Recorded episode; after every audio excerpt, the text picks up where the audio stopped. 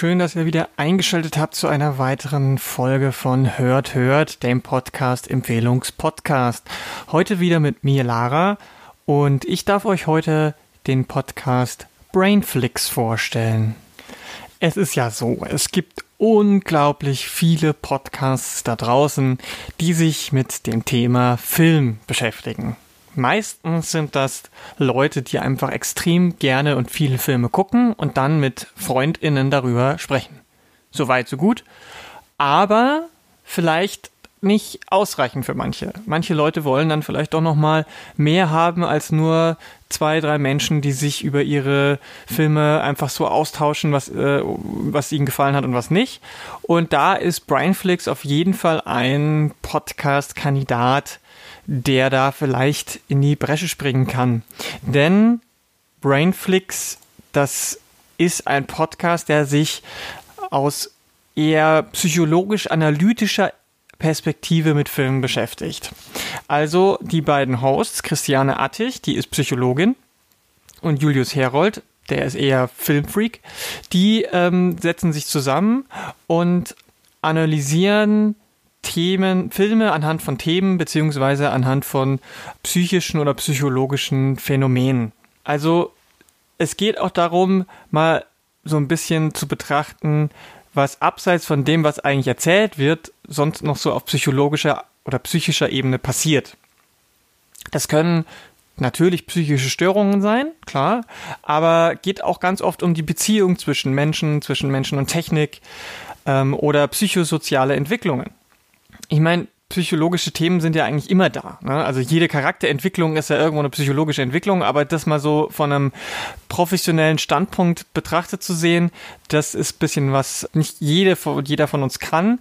Und da ist es auch so, dass die beiden relativ tief in die Materie einsteigen. Also das ist jetzt kein Podcast, den man so, glaube ich, mal so nebenher hört. Der dazu dauert er auch zu lang. Also ihr müsst mindestens mindestens eine Stunde mitbringen für jede Folge. Meistens sind sie sogar noch etwas länger. Das liegt auch daran, dass die Podcasts einen speziellen Aufbau haben. Also die normalen Brainflix-Folgen, äh, da geht es am Anfang immer erstmal darum, was haben sie aktuell als letztes gesehen, unabhängig von dem Thema der Folge. Und das dauert schon so meistens 20 Minuten. Und dann geht es erstmal um den Film, der als Beispiel genommen wird.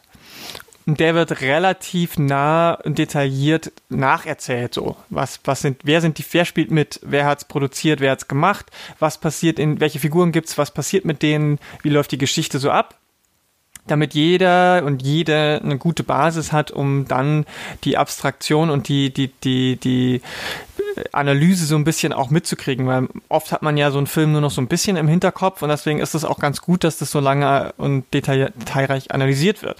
Und dann geht's häufig so, dass erstmal in die Theorie reingeguckt wird. So ist Christiane Artig hat dann meistens so ein, zwei Studien dabei, die zum Thema passen oder zum Film. Und die werden dann, da werden dann erstmal so Basen gelegt. So, welche, welche Theorien gibt es, welche Studienergebnisse gibt es, was für Schemata gibt es in der Psychologie, was, was, was gibt es da für empirische Studien vielleicht. Und dann wird am Ende in dem dritten, letzten Teil das beides so ein bisschen zusammengezogen. Manchmal vermischen sie es auch in dem zweiten Teil dann schon direkt so, aber das passiert dann immer so als letztes, so dass man diese Sachen, die man gerade gehört hat, dann zusammenbringt und sagt, okay, diese Figur hat sich so verhalten, dass dann dieses Schema oder dieses Verhaltensmuster oder dieses psychologische Muster, das sieht man ganz gut daran. Oder ähm, wenn es zum Beispiel um psychische Kranken Krankheiten geht oder Störungen geht, oder Konditionen, dass dann oft gesagt wird, dieser Zustand oder diese Krankheit wird in dem Film so dargestellt, das ist realistisch, sage ich mal, und das ist eher aus der Luft gegriffen, klischeehaft und oberflächlich. Und da möchte ich gleich mal ein kleines Hörbeispiel geben. Da geht es so ein bisschen darum, wie die beiden da so vorgehen. Und ähm, das Thema, das sie da hatten, hieß Crazy Little Thing Called Love. Da haben sie gleich zwei Filme äh, genommen, und zwar 500 Days of Summer und Call Me By Your Name. Und da hören wir jetzt mal so ein bisschen einen Ausschnitt draus, wie die beiden das verarbeiten oder wie man das so, wie die das so vorbereiten. Wenn man jetzt nochmal an die Filme denkt, würde ich sagen, bei äh, Call Me By Name hat man auf jeden Fall die Intimität, also die emotionale Gebundenheit. Ja. Die haben ja auch glückselige Momente und die Leidenschaft ja auch definitiv. Aber die Verpflichtung fehlt halt. Mhm. Ne? Es ist halt diese, ja, leidenschaftliche, dieses leidenschaftliche Verliebtsein. Ja. Und bei 500 Days of Summer hat man auf jeden Fall, ja, das ist halt wirklich die Frage, hat man da Leidenschaft? Ja, die haben schon Sex miteinander. Mhm. Aber das wird jetzt auch nicht so, so großartig thematisiert und Nö, Intimität. Das verliert sich ja auch schnell irgendwann. Genau. Und Intimität ist wahrscheinlich nur von Toms Seite da. Mhm, ja weil Summer eben sich nicht auf diese Beziehung einlassen möchte. Und Verpflichtung ist halt auch nicht mhm. da. Ja, sie interessiert sich auch nicht wirklich großartig für Tom, also was nee. er so mag. Ähm, nee. Es ist einfach für sie nicht der richtige Partner, fertig aus. Genau, das kann man ja auch schon an gewissen Szenen erkennen. Also also ihr merkt schon, da werden die Dinge zusammengebracht. So, da ging es jetzt gerade um die Beziehungsmodelle, die sie vorher theoretisch vorgestellt haben und dann jetzt auf die beiden Filme so ein bisschen angewandt haben. Und das spielen die dann so ein bisschen durch für die Filme und die verschiedenen Theorien. Es kommt auch ein bisschen immer darauf an, was für ein Thema sie haben. Das ist natürlich, wie gesagt, jetzt nicht so diese einfache Kost, aber man hat ja auch Zeit, man kann sich das aufteilen oder man, man äh, kann auch sich Zeit nehmen, die Folgen zu hören, denn die kommen so alle ein bis zwei Monate kommt eine neue Brainflix-Folge raus, die ähm, dann eben auch in aller Ruhe angehört werden kann. Sie machen aber auch manchmal noch ein paar Sondersachen. Zum Beispiel haben sie zu der Besprechung des Themas Autismus im Film sich einen Gast eingeladen und den, diesen Gast dann auch ein bisschen interviewt. Der ist dann auch Teil des, ähm, des Podcasts gewesen und ähm, da hören wir jetzt auch noch mal kurz rein, damit ihr auch mal da noch ein bisschen einen Einblick bekommt, wie so, wie, wie, was da so besprochen wird weil ich finde, das ist auch wichtig, dass äh, gezeigt wird, dass die nicht nur über andere oder über Dinge sprechen, sondern auch Leute zu Wort kommen lassen, die selber davon irgendwie betroffen sind, gerade eben bei irgendwelchen psychischen Zuständen oder Krankheiten. Kannst du da sagen, wie dein Eindruck ist bezüglich der Autismus-Spektrum-Störung? Ja, immer sehr klischeehaft, immer sehr überzeichnet. Hm. Also in dem Film habe ich jetzt die ist also in dem Film ihr, ihr, ihr macht das ja an diesem französischen Filmfest. Mhm. Äh, den habe ich jetzt selber nur in Ausschnitten gesehen, mhm. in Trailern. Da ähm, werden jetzt auch eher so die Autistinnen gezeigt, die ähm, eher mehr betroffen sind. Es gibt denn, also es gibt immer so äh, zwei Klischeebilder, die halt oft gezeigt werden. Also entweder die total intelligente, aber etwas äh, sozial unkonventionelle äh, AutistInnen oder halt äh, äh, der ganz arme, nichts könnende Autist und mhm. alles andere kommt irgendwie gar nicht vor und äh, selbstständig leben können die in der Regel auch nicht, weil wo kommen wir denn dahin? Und es ist relativ schwierig. Wem das jetzt alles zu hart und krass und anstrengend und sonst was war und doch wieder so ein bisschen zu viel, da gibt es dann nur zwei andere Formate, die auf demselben Podcast-Feed laufen. Das sind einmal die Herzensfilme und dann gibt es noch eine eher, nun, ich sage mal, ja, nicht um, ja, vielleicht technische ähm, Kategorie. Und zwar gibt es seit kurzem, seit Ende letzten Jahres, die Movie Science noch als zweite Unterkategorie. Da geht es dann zum Beispiel um Publikumsperspektiven und Science Fiction und die Wahrnehmung neuer Technologien so. Auch immer mit verbunden mit Studien. Also in dem Fall gab es zum Beispiel eine Studie, Achtung, langer Artikel. Genre-typical narrative arcs in films are less appealing to lay audiences and professional film critics. So heißt die Studie. Und die zweite Studie heißt Meaning Through Fiction, Science Fiction and Innovative Technologies. Und das sind beides relativ, relativ aktuelle Studien aus 2018 und 2016.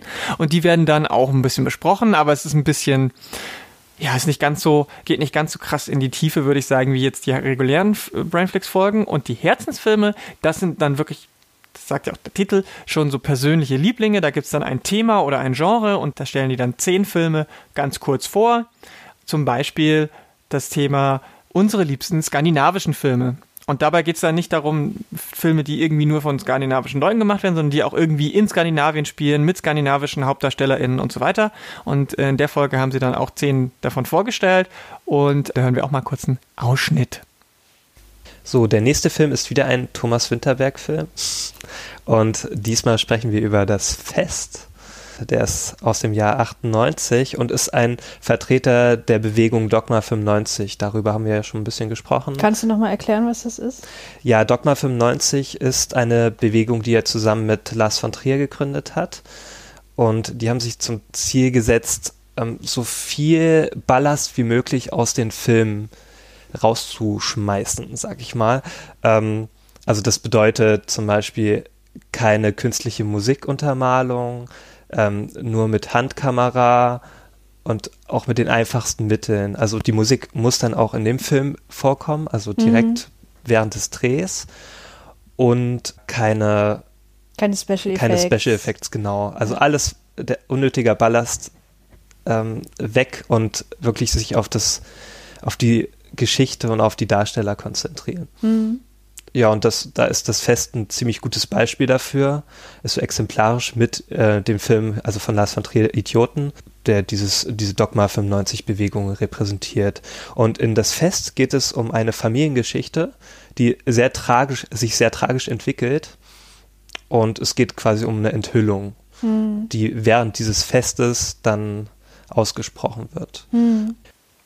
Ja, was ich an dem Podcast einfach sehr schätze, ist diese ruhige, entspannte Art. Da wird nicht laut geschrien, da wird nicht irgendwie, werden nicht sich Dinge an den Kopf geschmissen, da geht es nicht um persönliche Befindlichkeiten, sondern man kann sich mit Dingen beschäftigen, die man eigentlich mal eh schon mag. So, jeder von uns schaut wahrscheinlich Filme oder Serien, das kann man auch sagen. Es werden auch ab und zu wird auch mal eine Serie mit reingenommen. Es geht nicht nur um Filme, aber ähm, jeder von uns konsumiert das irgendwie und deswegen kann, kann man prinzipiell schon auch immer damit was anfangen.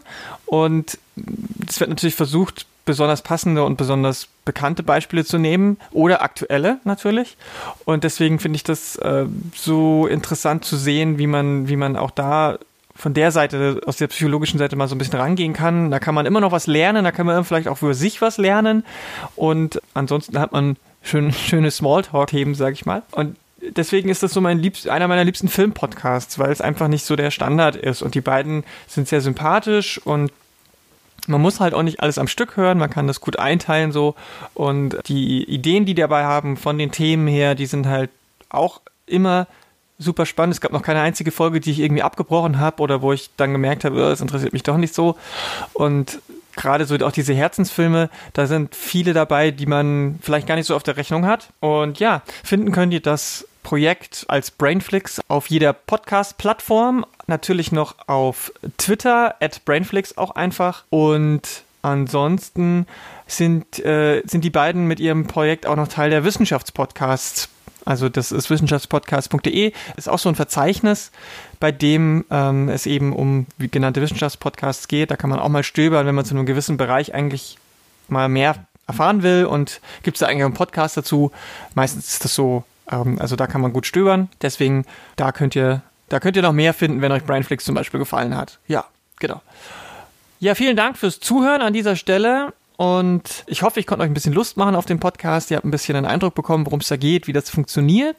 Und ihr könnt uns natürlich auch immer Feedback geben. Uns findet ihr auf Twitter at hört mit Maria. Alles zusammen hört mit OE, also H-O-E-R-T mit Maria.